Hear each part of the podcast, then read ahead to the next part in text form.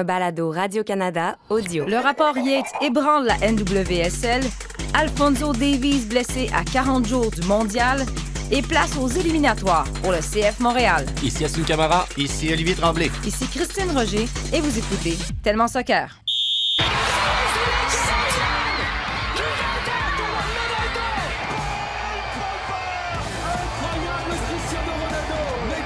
Tous les grands joueurs doivent venir un jour au Real Madrid. A giant goal for Sky Blue. Evelyn Vian looked to get the final touch right on the doorstep. Marcus Rashford. Oh, glorious! That is a special one. Ahí está que Varela definió. Viene, viene, viene, viene, viene. Gol.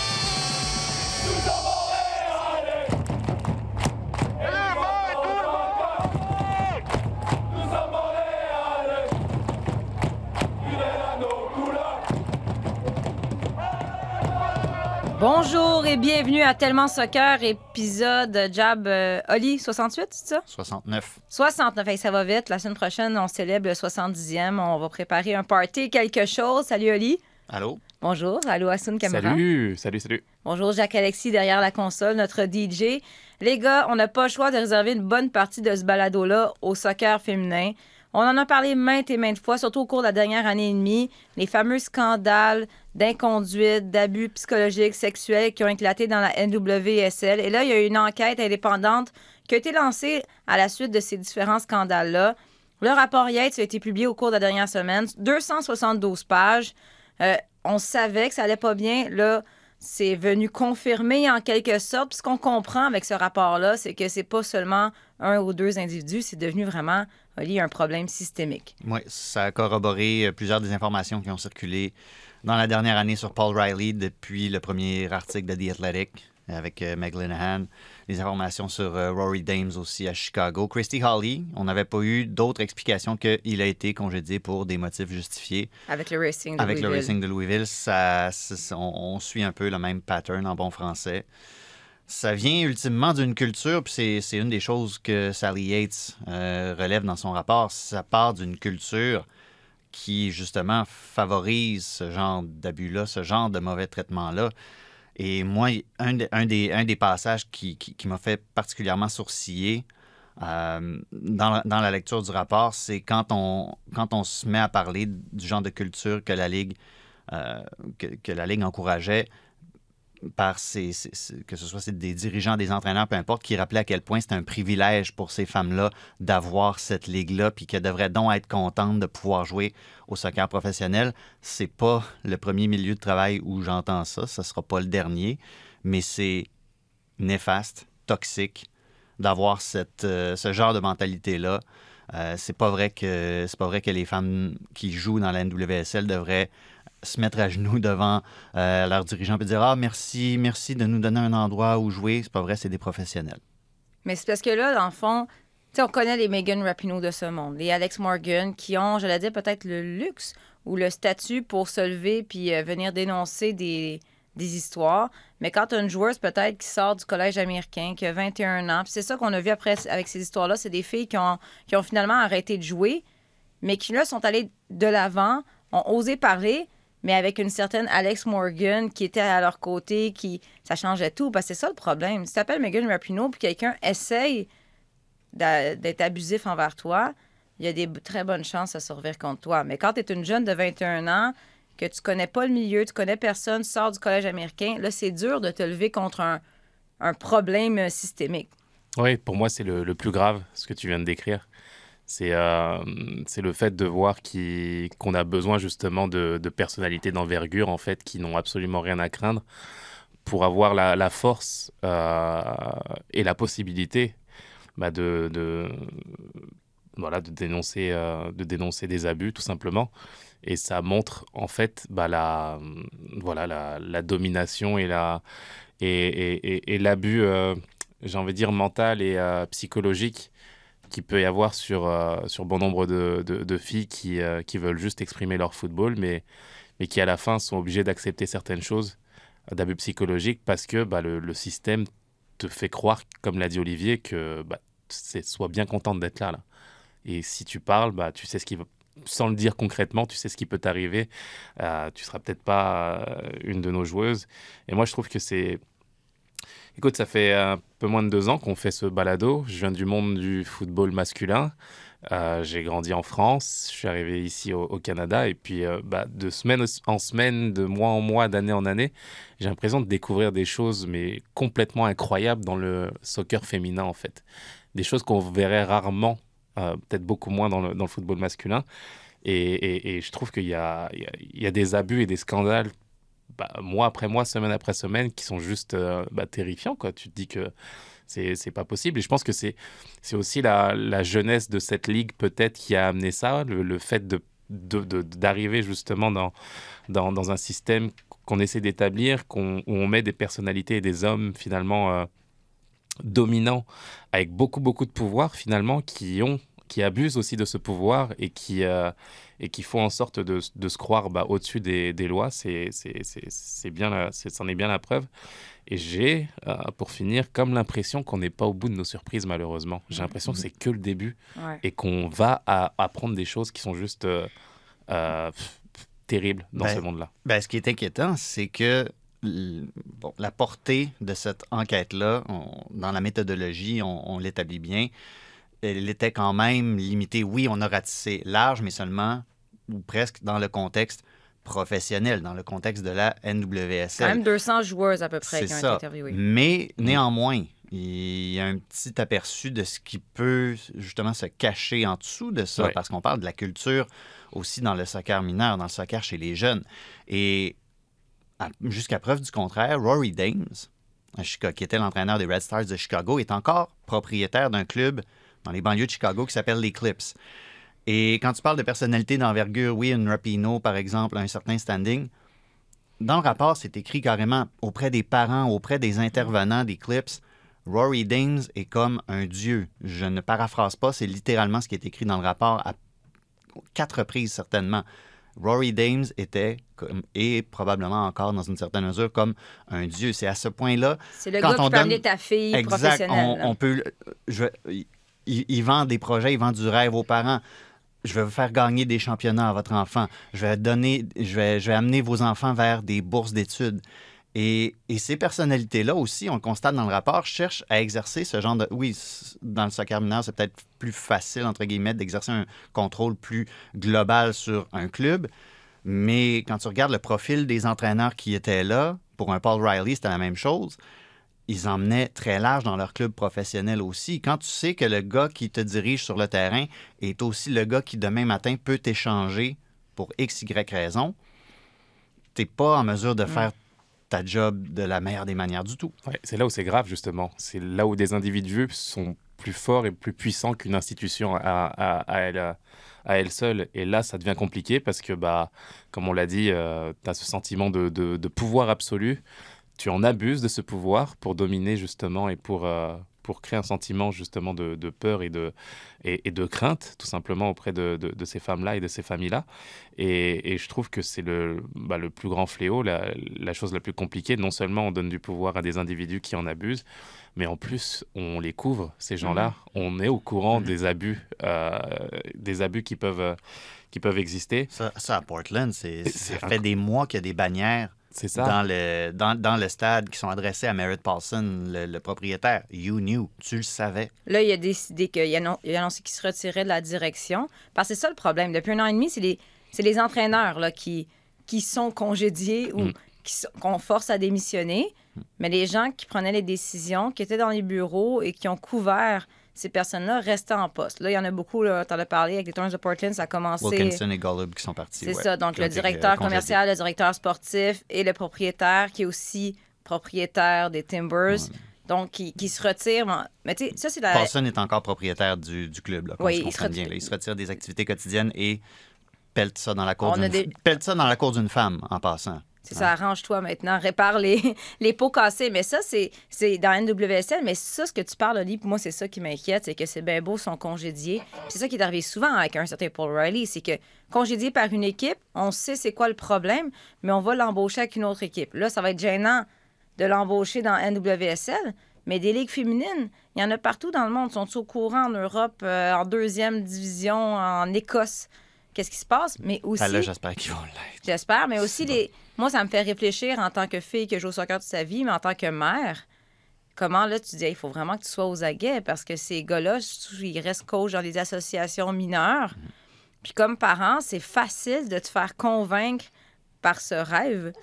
Puis de finalement, t'en- moi, je me souviens très bien qu'à un moment donné, il y a quelqu'un qui voulait que j'aille jouer plus haut niveau dans une autre ville. Mes parents ne pouvaient pas faire les déplacements. Et le, monsieur était très, très, très, très persistant. Puis il disait On veut cette fille-là, on veut votre fille, on va venir la chercher à chaque jour pour les entraînements, on va venir la reconduire. Mes parents, ils n'étaient pas dans leur rêve. Eux autres étaient comme, ben là, non, là, va à l'école, j'ai d'autres enfants. Puis j'aime pas vraiment. Je me sens pas à l'aise de dire, euh, ma fille va, va partir avec un inconnu à chaque jour. Et ça a été la meilleure décision parce que quelques années plus tard, on a entendu des histoires. Donc, tu sais, je pense que c'est ça aussi. Euh, J'espère que le rapport va sensibiliser certaines personnes. Moi, Lee, une chose que tu en as parlé avec Kamel Miller, une chose que j'ai l'impression que ce rapport-là fait présentement, c'est que ça va au-delà du soccer féminin. Un peu comme Oli, euh, Asun, tu disais, il y a des joueurs, des hommes, qui tout à coup, on dirait, réalisent qu'il y a un problème du côté du soccer féminin. Et bon, est-ce qu'ils ont le pouvoir? Est-ce qu'ils peuvent changer quelque chose? Je ne sais pas. Mais si tu vois un joueur professionnel, Kamel Miller il en a parlé ouvertement cette semaine, ça peut pas faire de tort, c'est sûr. I think it's a very tough situation what the women are going through. Uh, it's sad um, knowing they fight for so many other things like equal pay and better travel, and to have to deal with people like this in their workplace is pretty sad, and it should change. Um, I went to school with one of those girls, Erin Simon, who was uh, affected by by one of her coaches, and yeah, it's just very sad all around to see this. Um, and I think they got to make some big changes and take a, a deep look into everyone involved with these teams to make sure it's a good environment for the women's game to grow. Donc, c'est ça. Kamal Miller a croisé Erin Simon, qui est cité dans le rapport Yates. C'est, c'est, c'est, c'est une des joueuses qui a parlé à visage découvert, euh, qui dit avoir subi des abus de la part de, de Christy Holly, des trucs euh, qui sont. Je vous le dis, là, je, je l'ai dit sur Twitter, puis je vais le répéter. Si vous lisez ce rapport-là, assurez-vous d'être dans un état d'esprit. euh, Assurez-vous d'être préparé à ce que vous allez lire. Aaron Simon euh, aurait subi des trucs assez, assez durs de la part de, de Christy Holly. Et est-ce que, le, est-ce que le fait que oui, Kamal Miller connaît un peu Aaron Simon, ça vient le sensibiliser davantage? Peut-être. Mais quand tu écoutes aussi d'autres euh, intervenants du sais, je pense que tu n'es pas obligé d'avoir croisé quelqu'un qui a subi des abus pour y être sensibilisé. Wilfried Nancy disait qu'il n'avait pas été capable justement, quand je, quand dis qu'il faut être dans un certain état d'esprit, il n'a pas été capable de suivre les dernières nouvelles parce que c'était trop dur à avaler. Euh, c'est, un, formateur dans l'âme, il sait qu'est-ce que ça prend pour mettre des jeunes dans des, bonnes situations, puis ça a été trop dur pour lui. Euh, et il va falloir des alliés. C'est, pas compliqué, il va falloir des alliés, puis je pense que il y a des exemples dans le hockey, dans d'autres sports aussi. Le soccer masculin n'est pas à l'abri de ce genre de comportement-là de la part des entraîneurs, de la part des dirigeants faut que tout le monde soit très vigilant et les recommandations du rapport Yates peuvent être appliquées d'une manière plus globale encore que seulement dans le soccer féminin. Ça peut être plus vaste. Parce que les recommandations, c'est ça aussi. OK, c'est beau, là, on a mis la lumière, il y a des gars qui sont out. C'est quoi la solution? Tu sais, entre autres, on mentionnait dans le rapport l'obligation par les équipes de rapporter tous les cas d'abus afin de s'assurer que les entraîneurs fautifs ne puissent plus passer d'une équipe à une autre ou d'une ligue à une autre.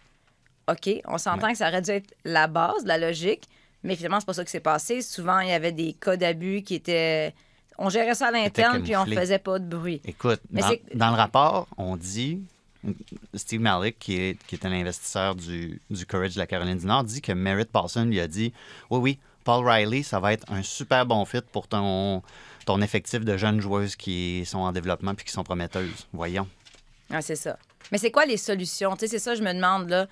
C'est beau, les gars, les, les, les hommes, désolé, ça donne que présentement, c'est des hommes, mais on a déjà vu aussi euh, dans d'autres situations, ça fait pas très longtemps, Amanda des, Cromwell à, Voilà. à Orlando est suspendue aussi. des entraîneuses, euh, des femmes euh, qui étaient fautives. Mais là, ces, gars-là, ils ont été congédiés ou ils ont démissionné. Donc, tu dis, est-ce que le problème est réglé? Mais si on se fait au rapport, c'est systémique. Donc, c'est quoi la solution pour s'assurer que, que, que- que ça change, tu sais, que ça va pas continuer, que les prochaines générations, puis les jeunes joueuses qui vont arriver, se retrouveront pas encore dans le même étau? C'est compliqué. pour moi, il va falloir euh, faire grandir euh, les institutions et que les institutions deviennent beaucoup, beaucoup plus fortes en mettant en place bah, des, euh, je sais pas, des conseils d'administration qui veillent au grain semaine après semaine à ce type de fléau, parce qu'on va se le dire, hein, je veux dire, les délinquants sexuels, entre guillemets, euh, bah, cherchent les meilleurs endroits pour s'exprimer, malheureusement. Ah ouais. Et la réalité, bah, c'est dans ces vestiaires-là, c'est là où il y a des jeunes femmes euh, qui sont aussi vulnérables ou des enfants vulnérables aussi. Donc, euh, je pense qu'il faut prendre conscience de ça et, le, et, et être beaucoup, beaucoup plus alerte dans ces, dans ces institutions-là. Et je pense qu'on ne l'est pas assez, tout simplement. Et, et le fait de laisser passer ces choses-là, déjà, ça, je trouve que c'est c'est extrêmement scandaleux et difficile de l'autre côté parce que, tu sais, une jeune femme vulnérable qui sait qu'il peut y avoir ce type de problème euh, dans ce type justement d'environnement où tu sais que ça peut entre guillemets changer ta vie. Tu sais, le soccer, c'est un rêve. Ah. On n'est pas dans une institution classique, je veux dire, euh, où on prend euh, euh, la masse et la, la grande majorité des, des- de ces jeunes femmes qui vont avoir la même destinée. Non, tu es dans un endroit niché vraiment qui représente un rêve depuis toute petite, depuis tout petit, et tu as l'impression que justement c'est c'est euh, c'est un privilège, entre guillemets, de pouvoir participer à ce type euh, de, de projet-là. Donc c'est comment arriver aussi à, à éduquer nos plus jeunes au, bah, au plus jeune âge, justement. Tu parlais de tes parents qui t'ont couverte de la Mhm. meilleure des façons. Mais est-ce que toi, à l'âge de 12, 13, 14 ans, 15, 16, 17, est-ce que tu es assez armé justement pour avoir du recul sur, euh, sur un rêve que tu as, euh, sur une, une envie que tu as de développer ton soccer Si tu n'avais pas des parents aussi forts euh, que tu as, eu, il y a d'autres parents qui sont plus faibles que les tiens, qui n'ont pas aussi le, le même intellect que, les, que tes parents aussi, et qui peuvent se laisser à- aller à, à se dire, OK, c'est un inconnu, mais c'est pas grave. Je sais que ça peut changer la destinée de ma fille.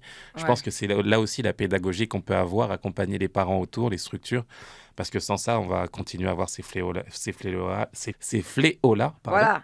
on va y arriver, et, euh, et ça sera difficile de changer ce, voilà, c'est- ce paradigme-là. Là, juste dire mon anecdote, t'en par- je dis pas nécessairement que ce monsieur-là aurait fait quelque chose. Oui, c'est non, juste bien que, sûr, ça- à moi, à cette époque-là, quand mes parents m'ont dit non, je comprenais pas. J'étais fâchée. Exactement. Mais rendu à 15-16 ans, là, j'entendais des histoires. Puis là, je me suis dit, ah, tu peut-être que finalement, c'était la bonne décision. Puis en tant que parent, on comprend aujourd'hui. C'est exactement où je voulais en venir. Quand tu es jeune, tu es vulnérable, Tu as le pas. rêve qui est là, tu, tu te sens puni en fait d'une décision alors que toi, sous tes yeux, c'est juste euh, un rêve qu'on t'empêche de faire finalement, Voilà. tu vois. Et je pense que c'est difficile justement pour euh, ces filles-là d'avoir ce recul-là si on n'a pas des, des gens bienveillants comme tu l'as Ouais. eu avec toi. Tu as d'autres parents qui sont peut-être moins armés que tes parents et qui vont euh, bah, succomber à, Voilà. à la tentation. Et là, c'est le, le plus gros problème. Puis, tu sais, on parle de solutions, mais moi, ce qui m'a toujours fasciné dans ces histoires de scandales-là, on a parlé tantôt comment ces coachs-là ont réussi à faire plusieurs équipes. Tu sais, t'embauches, là, moi, si je, je, décide d'aller chez notre ennemi, là, l'autre bord de la rue, puis que je décide de poser ma candidature, il va y avoir une certaine enquête. On va me demander des références. Comment ça se fait qu'on embauche un coach, puis qu'on prend même pas la peine de- de- de- d'aller demander aux personnes comment ça s'est passé, comment ça s'est terminé. Moi, c'est tout ce, ce système où on a couvert, puis on n'a même pas fait nos devoirs, qui étaient, à mes yeux, vraiment de base. On espère que ça va aller mieux. Puis qu'est-ce qui est plate, c'est que ça l'a mis un peu... Ben écoute, il faut que ça soit révélé, mais ça a fait l'ombrage. Il y a eu l'espèce de match amical entre l'Angleterre et les États-Unis au Wembley Stadium. 71 000 personnes pour, c'est ça, je pense, pour un match amical. C'était un excellent match, cela dit.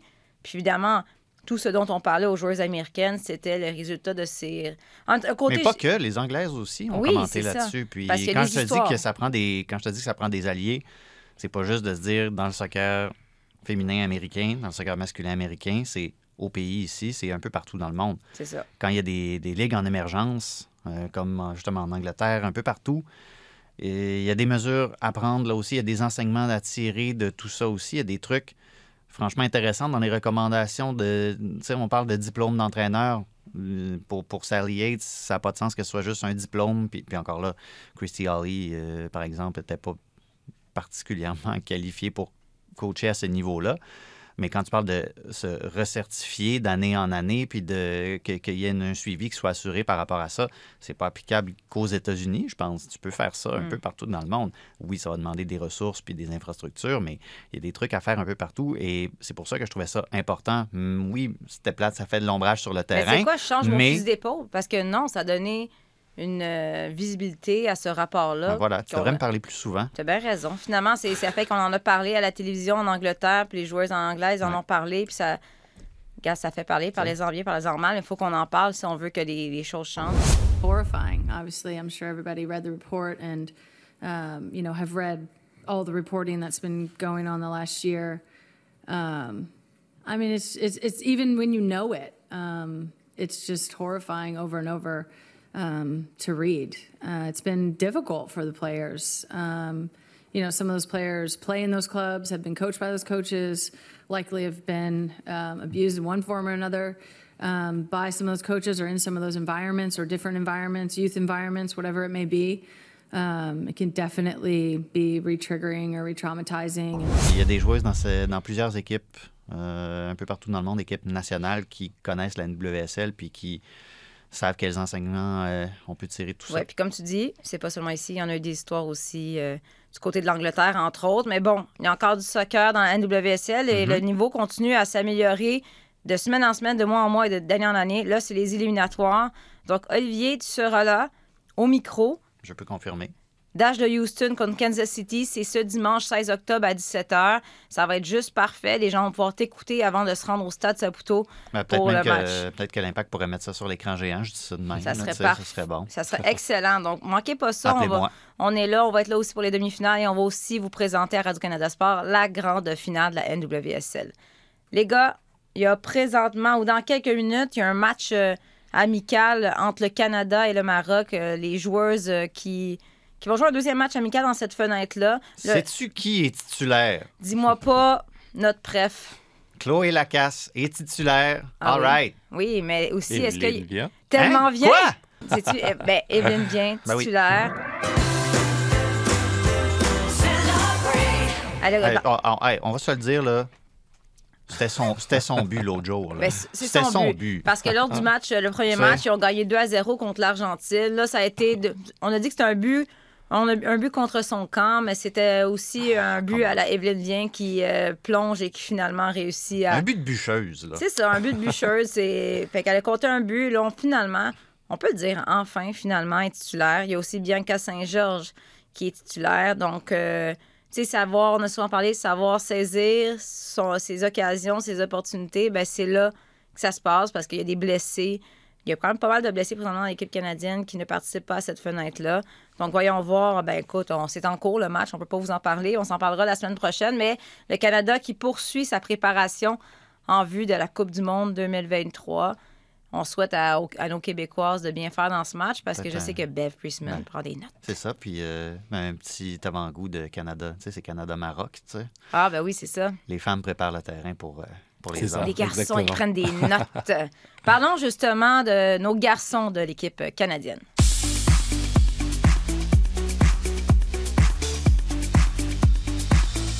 Les gars, les gars, ce qu'on ne voulait pas voir, Alfonso Davies, qui reçoit un crampon, un coup de pied directement au visage, quitte le match. On dit contusion crânienne.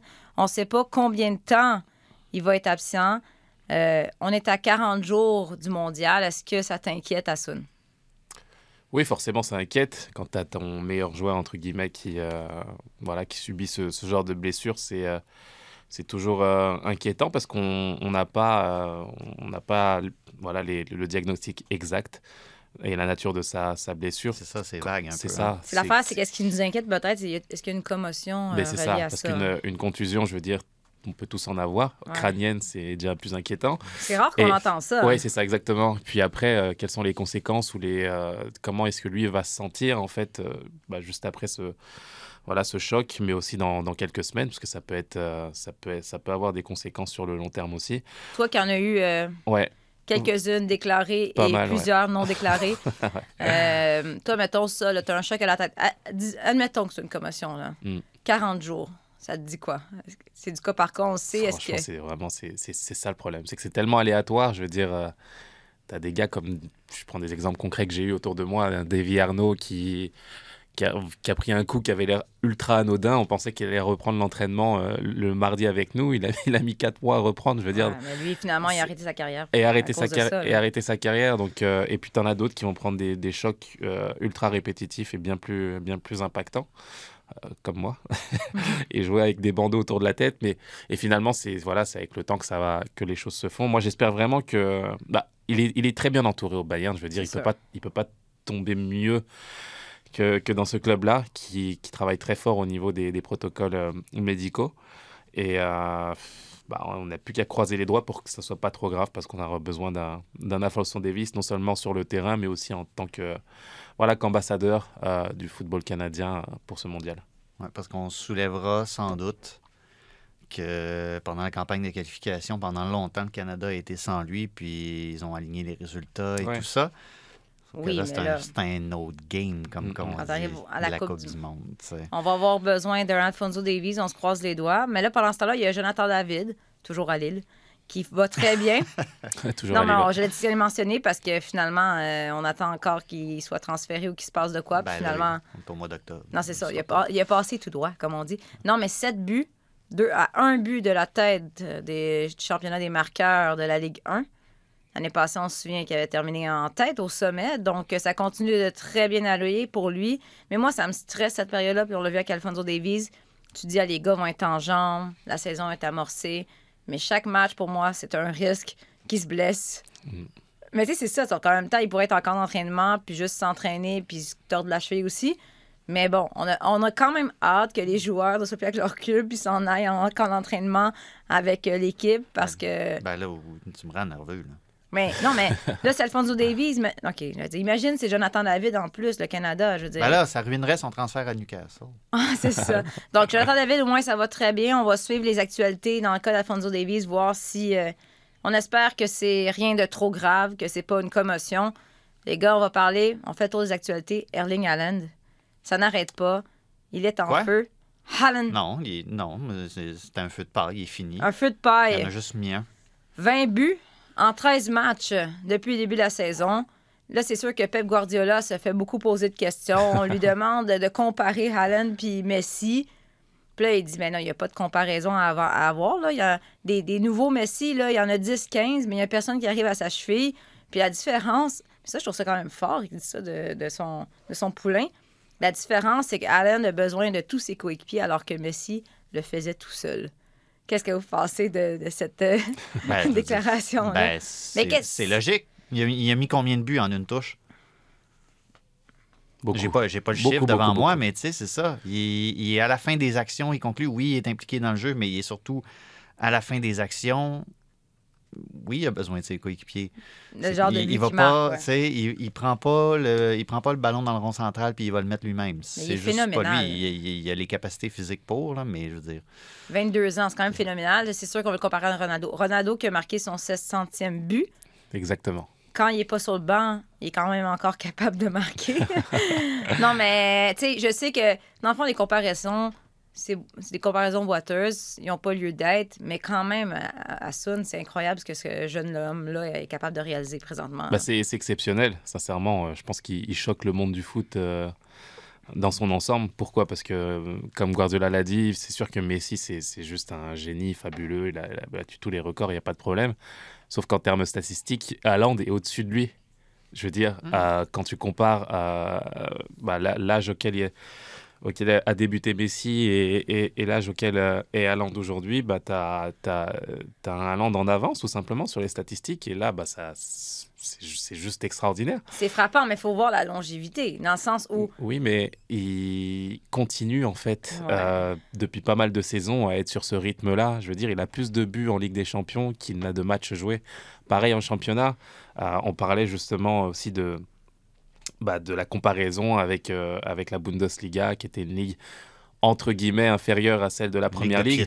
C'est ça, on on se l'attendait. disait, est-ce qu'il va être capable qui est de- être capable, puis finalement, il c'est même plus capable. Là, c'est qu'il c'est trop facile. Parce Il- qu'il joue avec des meilleurs joueurs aussi. Il veut, Il- veut pas qu'ils lui servent des ballons. euh, C'est Il incroyable. joue avec des meilleurs joueurs, mais aussi, bah, il- je veux dire, il joue face à lui, avec- face à des meilleurs joueurs aussi. Je veux dire, il, il arrive quand même à, à dominer son jeu euh, jusqu'à ce bah, on a lancé une pétition, il me semble, hein, pour euh, Ouais, je suis exclure d'accord avec ça. C'était trop bon, là. exclure Haaland du championnat tellement c'est facile pour lui. Donc c'est dire à quel point son, son emprise est, est extraordinaire. Il- on comparait justement les, euh, bah, s- ses statistiques à celles des, des- à des illustres joueurs. Je pense à Wayne Rooney, je pense Mm. à, à Drogba, je pense à, à plein plein de joueurs qui ont marqué cette ligue-là. Et quand tu compares à ce que fait Haaland aujourd'hui, tu as, l'impression que C'est- juste rien passé par le passé. Donc c'est juste fabuleux ce qu'il fait. Dans et, puis, grands. et puis il est juste... euh, ouais. Moi, je pense que c'est grâce à sa diète incroyable. C'est un gars qui est très consciencieux de, de sa santé. Donc, il disait que. euh, il y a eu un documentaire sur lui, il disait qu'il mangeait des cœurs et des morceaux de foie de bœuf. Pour, euh, puis, il y a un système de filtration, là, vraiment, à la fine pointe de la te- technologie. Il ne boit pas n'importe quelle eau. Et c'est très, très important pour lui qu'il ait juste assez de soleil à chaque jour. Comme pas trop. Dès qu'il se lève, faut qu'il y ait au soleil, mais il ne faut pas qu'il exagère non plus. Tout est calculé. Donc, euh, voilà, si vous voulez courir plus vite, euh, mangez des cœurs de bœuf. Ça, ça va être correct. ça va être ça, va, ça va pas où Non, c'est bon de compter ça. C'est ça qui te manquait. Exactement. Sinon, en Premier League, de- t'étais là. Cœur de bœuf. Ah, j'aurais dû y penser. Euh, dans les nouvelles, euh, les gars, il y a aussi Franck Ribéry qui a annoncé qu'il n'avait plus de genoux et qu'il prenait sa retraite. Ses- Ses genoux sont allés rejoindre ceux d'Assun ça. au stade Azteca.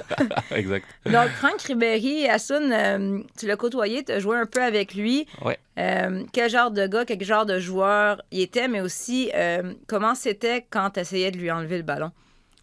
Ribéry, c'est un joueur fantastique. À mes yeux, sincèrement, ça a été un des, des meilleurs joueurs que j'ai vu évoluer.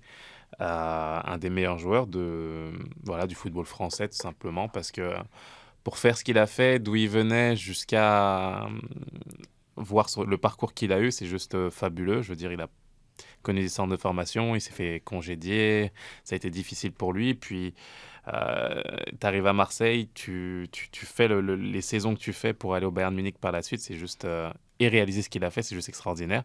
Bah, moi, je me souviens d'un voilà, joueur euh, jovial, toujours à- voilà, à faire des blagues dans, dans le vestiaire. à- tu, sais, tu sais à chaque fois que tu vas arriver le matin à l'entraînement qu'il va se passer quelque chose. Reste à savoir à qui il va le faire, que ce soit du sel dans le, le café, que ce soit euh, du liquide vaisselle dans les chaussures avant d'aller s'entraîner, que ça soit... Je veux dire, on a tout vu, on a tout vu avec Franck, et puis mais en même temps, ça reste des, voilà, des, des- des super souvenirs auprès de lui. Et euh, moi, je me souviens que c'est un des gars qui m'a le plus parlé lors de mon premier match professionnel. Euh, j'ai joué face à Montpellier avec Marseille, et puis euh, bah, ça a été le gars qui est venu, qui a switché du, mode rigolade au mode sérieux, mais d'un déclic en fait, où il vient de voir en tant que jeune et dit à Son, voilà, tu commences ta carrière là, mais prends confiance, on est là avec toi, t'inquiète pas, euh, enlève, enlève le stress, nous on le prend pour toi, et puis, euh, puis amuse-toi. Donc ça, c'est des phrases qui, 15 ans après, restent quand même et qui m'ont permis justement d'amorcer ce match, euh, d'amorcer une carrière aussi. Et puis, euh, tu sais que le gars est, vraiment, vraiment euh, un top professionnel à côté du bout en train qu'il est. C'est vraiment un, un formidable personnage. Donc, au-delà de l'image peut-être de mal aimé qu'on a ou que les médias ont fait de lui. Ouais, je dirais plus les médias parce que le, le- les gens l'aiment beaucoup. Dans la, je veux dire, c'est un personnage aimé. Dans la rue, tu demandes, euh, tu fais un sondage auprès des supporters à Marseille, auprès des supporters au Bayern Munich. Je veux dire, son nom sera dans le top 3 de l'histoire de, ce, de ces clubs-là. Et, euh, et je pense que c'est pas anodin. Bien entendu, il y a des frasques et des, et dans- des belles hein, qu'il a faites sur le plan médiatique. Mais à la fin, je veux dire, c'est quand même un personnage attachant et qui qui a beaucoup beaucoup d'humilité pour tout donner sur le terrain, tu peux, ça tu pourras jamais lui reprocher. Si on parle du joueur, c'est quand même 12 ans avec euh, le Bayern de Munich, deux Coupes du Monde. Il a failli gagner, ça n'a pas fonctionné. Il y a entre autres cette fameuse année où il a tout gagné, sauf euh, le Ballon d'Or en nomination en 2013 avec Messi et Ronaldo. Scandale Ouais, mais là, tu sais, faut pas que tu dises que Messi méritait pas de gagner un ballon d'or parce que sinon, Oui, C'est grave. un hérétique, c'est une faute. euh. Mais toi, Alice, qu'est-ce que. il- Ouais. Il, me semble qu'il avait donné à Cristiano justement cette année-là. Ouais, mais tu peux pas dire non plus que Cristiano. Quoi que. Non, Ah, c'est- si, plus, c'est plus socialement année, accepté Ah, non, non, ouais, de dire que Cristiano Ronaldo a volé un ballon d'or que Messi. là. Exactement. Voilà. Socialement accepté. toi, qu'est-ce que tu rejoins, euh, qu'est-ce que tu retiens de Franck Ribéry comme joueur? Ben, ben, moi, je sais ça, c'est plate. J'ai pas d'anecdote sur mon ami Franck. non, c'est ça, bon, mais c'est- on- c'est la vie. Euh, moi, je- moi c'était de voir Ribéry et Ouais. euh, au Bayern faire la pluie et le beau temps. C'était c'était c'était remarquable. Je me souviens cet été-là, j'avais été extrêmement surpris de le voir débarquer au Bayern. Euh, c'était, il, il était beaucoup. On avait beaucoup l'impression qu'elle allait se retrouver au Real Madrid. C'est l'année où Robben est justement allé au Real Madrid. Il est allé le rejoindre euh, Ribéry OK, un mais peu plus tard. genre 10 ans, Mm. puis toi, t'étais Mais- déjà dans le fond de ton Saguenay, hein, tu suivais ça. euh, non, c'était- pas, pas en 1996, là, décroche. Ah, c'est vrai, t'avais 20 ans, c'est vrai. Ça, Je pensais que t'étais né en 97 pendant deux secondes. Excuse. Je suis pas forte en maths, c'est bon. C'est vraiment niaiseux. Mais, mais c'est ça. J'ai été vraiment surpris de le voir faire ce, ce- ce transfert-là au, Bayern parce qu'il il réussissait tellement à, à Marseille. Mhm. Il était devenu, sans dire qu'il était devenu plus gros que le, que le club, ses performances faisaient en sorte qu'il allait devenir comme cet été-là, c'était un des, un des grands transferts que tout le monde attendait. Puis là, quand le Bayern est arrivé, c'est comme Ah, d'accord, ils sont arrivés un petit peu euh, dans l'angle mort, on aurait dit à cette époque-là. Mais ce qu'il a réussi à faire au Bayern, c'est c'est absolument sensationnel. Euh, Peut-être quelques regrets au Bayern de ne pas avoir gagné plus de Ligue des Champions avec cet effectif-là, mais ultimement, je pense que Ribéry peut être fier de la carrière qu'il a faite et, surtout, il y avait, oui, tu parlais du sérieux qu'il pouvait avoir sur un terrain, mais tu n'avais jamais l'impression qu'il allait jouer à reculons non plus. Il y avait toujours une certaine notion de plaisir dans ce qu'il faisait. Il s'amusait sur, sur son flanc. Puis, non, c'était juste un, un beau joueur à voir aller puis de le voir combiner avec ses partenaires du Bayern quand la, quand la chimie s'est installée. C'était c'était absolument formidable. Ouais. Puis on parlait de personnages, ce qui est beau aussi, c'est d'arriver à s'adapter et à intégrer un collectif fort avec l'équipe de France. Je veux dire, il arrive dans un groupe en 2006 avec euh, bah, Zidane, Fabien Barthez, euh, je veux dire, la grosse, grosse Mhm. équipe là. Puis se permettait d'avoir la même attitude, le même comportement qu'il avait en club, euh, comme si c'était normal. Quoi. Et donc, euh, je me souviens du témoignage de Zidane et, de, et des cadres de l'équipe de France à cette époque-là qui disaient bah, c'est peut-être un des seuls gars qui on accepterait justement d'avoir cette attitude-là parce que bah, il est naturel et jovial et puis c'est sa personnalité. Donc euh, les boutades qu'il nous faisait à nous, il les faisait aussi à, à- à ces joueurs-là. Et quand tu as des discours comme ça qui valident justement ce personnage-là, bah, c'est preuve justement d'un bah, d'un beau personnage à la fin. Mais en même temps, il réussissait à marquer, il était bon sur le terrain, donc peut-être qu'il ouais. pouvait se permettre de, blaguer avec Zidane. Ouais. Euh, avant de changer de sujet, on fait le tour des actualités. Est-ce que Assoun, je vais parler un peu d'Mbappé aujourd'hui? ou... Ah là là, Kylian. Il existe une réelle ré- relation entre, entre Kylian aîné, entre Kylian et, et Léo. Euh, ce sont des joueurs qui sont capables et qui lui donnent des ballons dans de bonnes conditions. Si ce n'est que c'est vrai que Kylian se retrouve quelquefois dans l'axe et il a la sensation d'être un pivot. Ah là là là là là là. Non, c'est terminé. J'ai été déçu, j'étais déçu par euh, son, son, son match euh, Bon, face à enfin. Reims. Yes! Ouais, On, va- a fini ouais. par l'avoir. Une Ah critique oui. objective, ouais, c'est ça, parce que je, je le défends corps et âme, sincèrement, tout le temps. Puis là, c'est vrai que ce post qu'il nous a mis euh, à la fin du match face à Reims, il faut l'expliquer, hein, où il a été sur Instagram, posté euh, Ici c'est Paris, euh, rendez-vous au prochain match, hashtag pivot gang.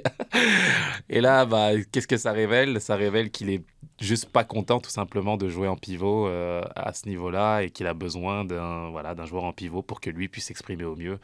Puis j'ai trouvé ça franchement euh, pas tout, je n'ai pas été le seul, hein, il s'est fait énormément critiquer en France, ça ça a été euh, Mais qu'est-ce que tu nous disais avant d'entrer en ondes? Tu as dit que c'était quoi? euh, je sais plus, j'ai Un tellement de enfant choses. gâté. Bah, ça ressemble, cette attitude-là ressemble justement à celle d'un bah, d'un joueur qui je veux dire, tu as fait le choix d'être à Paris, d'être au PSG, Ouais. d'être au PSG lorsque le Real Madrid t'appelle et te dit, écoute, on t'ouvre la porte en grand là pour que tu viennes au Real Madrid. Et puis, euh, on a l'impression qu'à travers son attitude depuis le début de saison, bah, qu'il n'assume pas ce choix-là d'être resté au Paris Saint-Germain en connaissance de cause. Je veux dire, Neymar est là aujourd'hui, il donne pas l'impression d'être heureux autour de Neymar. Euh, il voudrait être euh, bah, la pierre angulaire du projet. Il l'est d'une certaine façon. Mais je veux dire, je pense qu'il n'avait pas prévu que Neymar soit à ce niveau-là euh, de football aujourd'hui. Il est juste fabuleux. Et je pense qu'il devrait bah, accepter ce, rôle-là, d'avoir des joueurs, je veux dire, avoir Messi et Neymar derrière toi pour te pourvoyer des ballons, c'est c'est pas mal hein, dans le monde du football, je pense. Et, et je pense vraiment qu'il devrait bah, justement euh, faire preuve de, voilà, de, de- de hauteur là-dessus et d'accepter d'avoir euh, ces joueurs-là avec lui pour, euh, pour s'exprimer au mieux. Parce que l'année dernière, il le faisait quand l'équipe ne marchait pas du tout. Aujourd'hui, l'équipe marche, Neymar marche, euh, Messi marche très bien aussi. Et je pense que si lui avait la même attitude, bah, cette équipe-là serait vraiment, vraiment à un autre niveau dans, dans ce qu'il dégage globalement. Voilà. Donc, euh, plus de post Instagram, Kylian, C'est correct, c'est terminé. Voilà, les Pas gars. Franck Ribéry qui aurait fait ça. Non, Non. jamais, jamais. Hey, les Malgré gars. son expulsion contre la Corogne en Intertoto, ça c'était quelque chose. T'en te souviens Non, je sais plus. Non? Hey, hey, hey, hey. On en parlera On tantôt. revient c'est ici, bon, là. On revient ici. Les gars, ça y est, saison terminée dans la MLS. Le CF Montréal est en éliminatoire. Donc, ça y est, 34e match. On termine ça avec une victoire de 3 à 1 contre Miami. 34 matchs, 20 victoires. Euh, 11 victoires sur la route, 7e victoire sur la route consécutive. Et c'est un record pour le plus de points à l'étranger dans l'histoire de la MLS avec 35. Plein de records. Saison exceptionnelle. J'en ai un autre. T'en as un autre record? C'est quoi? 27 passes avant le but de Kai Kamara. C'est le plus grand nombre de passes avant un but cette saison en MLS. Ouais, mais euh, à Sonny et moi, on en Ça parlait avant. euh, Encore, tu sais, je veux dire, pour regarder Miami, là, je pense que c'était un exercice. euh, c'était des cônes ou. euh, Ouais, mais il n'y a pas de cône rose. Moi, j'ai l'impression que. Ouais, c'est ça. J'ai l'impression que Camara il avait donné un petit deux, là, des petits billets à la défense centrale avant le début du match Voyons. pour dire quand je m'approche, peux-tu te tasser? Non, mais tu vois-tu? La défense se tasse et crée un beau chemin pour Kay Camara. Ben, On n'enlève rien, c'est le fun pour Camara, mais c'était pas. euh, Peut-être euh, qu'il y a beaucoup de gens à l'Inter Miami qui n'aiment pas Landon Donovan, puis ils Ouais, veulent que Kai ouais, Kamara se rapproche du Ça- record. C'est peut-être doit- juste ça, là. Arrêtez de trouver ça. des conspirations. Ça doit être ça. Non, mais, mais là, on est en éliminatoire. Ça va être euh, dimanche prochain à 20h au Stade Saputo contre Orlando. Mhm. Là, on va régler le dossier tout de suite. On en parlait avant d'entrer en onde. 20h. Ouais. Là, Oli, tu disais, je pense pas que ça va être plein. À ça, Ouais. ben voyons. Mais c'est sûr que, gars, c'est pas la, la meilleure heure. Là, on s'entend, c'est pas plus optimal ou à Montréal au mois d'octobre. Certains vont dire, ouais, mais Orlando s'en vient ici, il va faire froid, c'est peut-être un avantage. Vous en pensez quoi? Ben, l'année cette- l'année passée, ça les a pas empêchés, Orlando, de venir sortir Montréal des séries à dernier match, euh, au dernier match du euh, calendrier. Mais écoute, 20 heures, Ouais. ça sera ça. Mais qu'est-ce que vous pensez? sûr, c'est pas, c'est pas idéal. Tu sais, si t'as un match à 16 ou 17 heures, Oui, c'est vrai, quand, quand les, les partisans travaillent le lendemain, c'est pas, c'est pas l'idéal d'aller au stade le dimanche soir à, à 20h.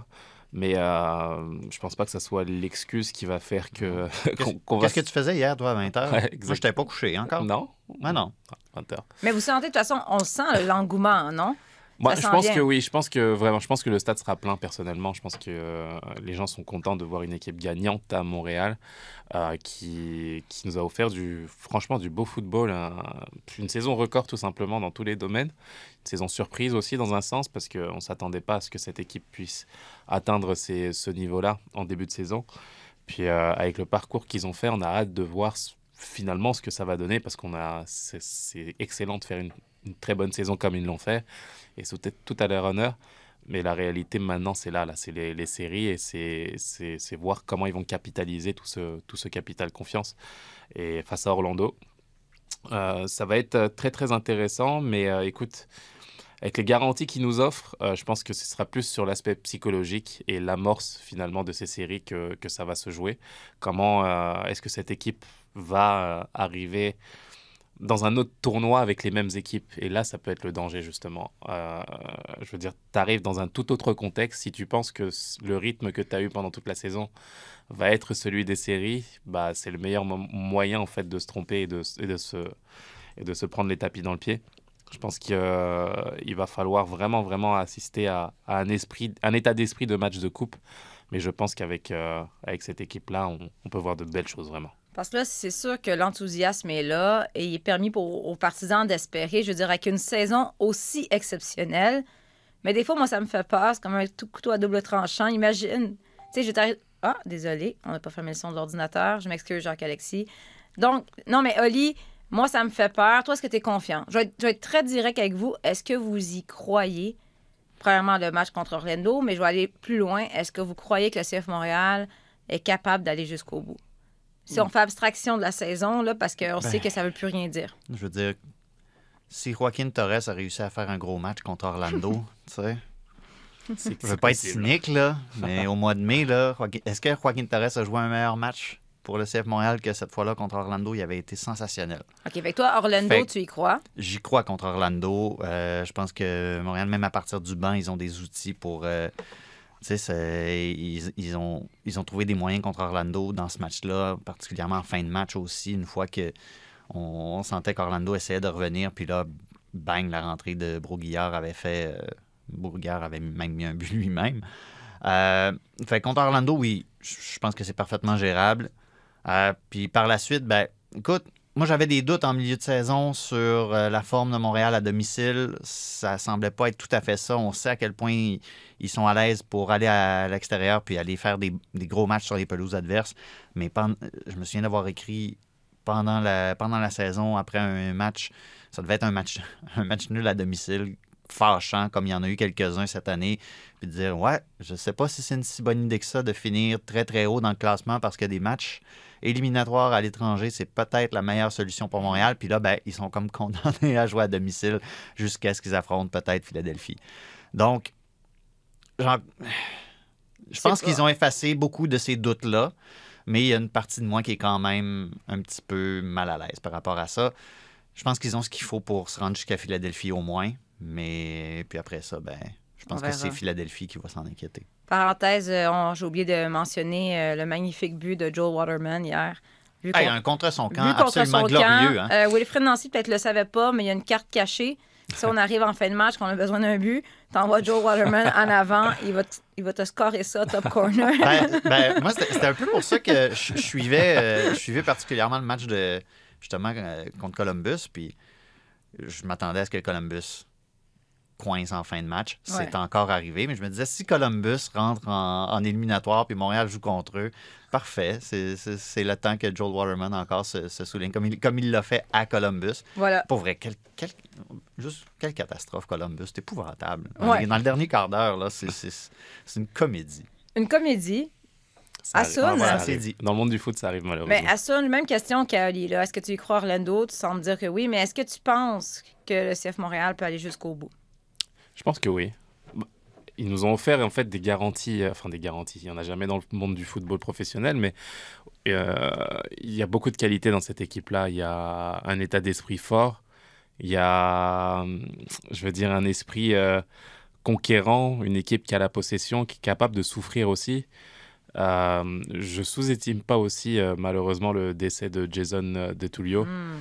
euh, qui a, hum, comment dirais-je, encore plus fédéré cette équipe. Et je veux dire, quand il y a des choses humaines qui se passent dans un groupe de cette, je veux dire, de cette nature-là, je veux dire, ça, ça lie un groupe aussi. C'est vrai que le timing, on sent qu'il y a eu un changement d'attitude. Vraiment. Et tu as envie finalement de, tu sais, quand, quand c'est là, de, de rendre hommage à, à- un des membres qui est parti, ça, ça a plus de force que n'importe quel discours bah, d'entraîneur, de tactique ou de, de qualité euh, technique ou physique. Je veux dire, ça vous porte et vous avez envie d'aller au bout pour vivre ça pour lui aussi.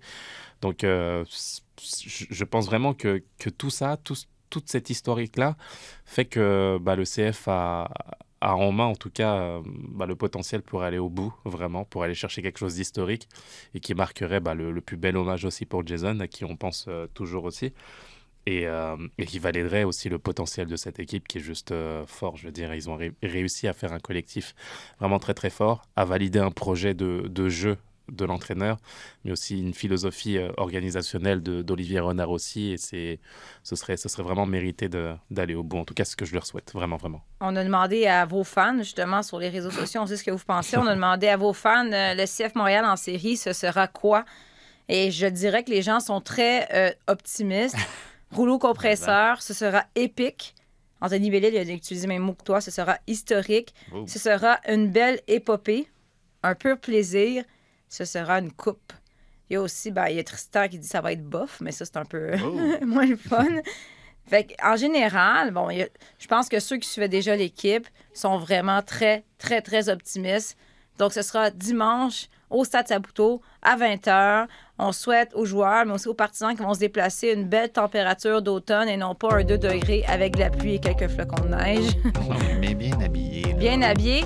Donc, manquez pas ça. Puis, manquez pas juste avant, à Radio-Canada Sport, un match euh, des séries en NWSL, Dash de Houston contre Kansas City avec Olivier Tremblay au micro.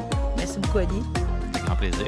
Merci beaucoup à Christine. Camara. Merci, Olivier. Merci Jacques-Alexis derrière la console. On se retrouve euh, la semaine prochaine pour un autre épisode de Tellement Soccer. Uff, schwer.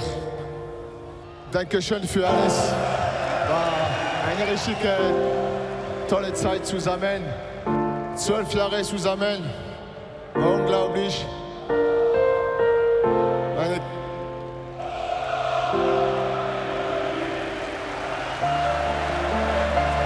Und da geht es Dribbling, man geht durch. Ribéry, Ribéry, was für ein Tor von Franck Ribéry! Das Tor des Jahres, das Tor des Jahrhunderts, Franck Ribéry. Und das hat er sich richtig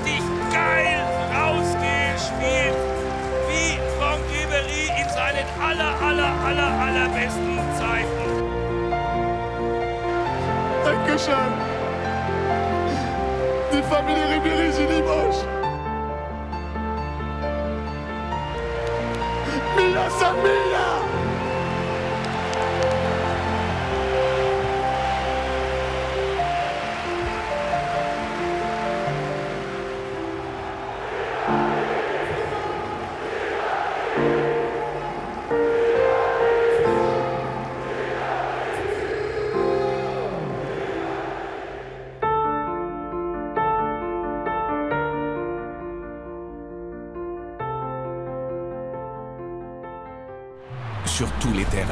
Sur tous vos appareils.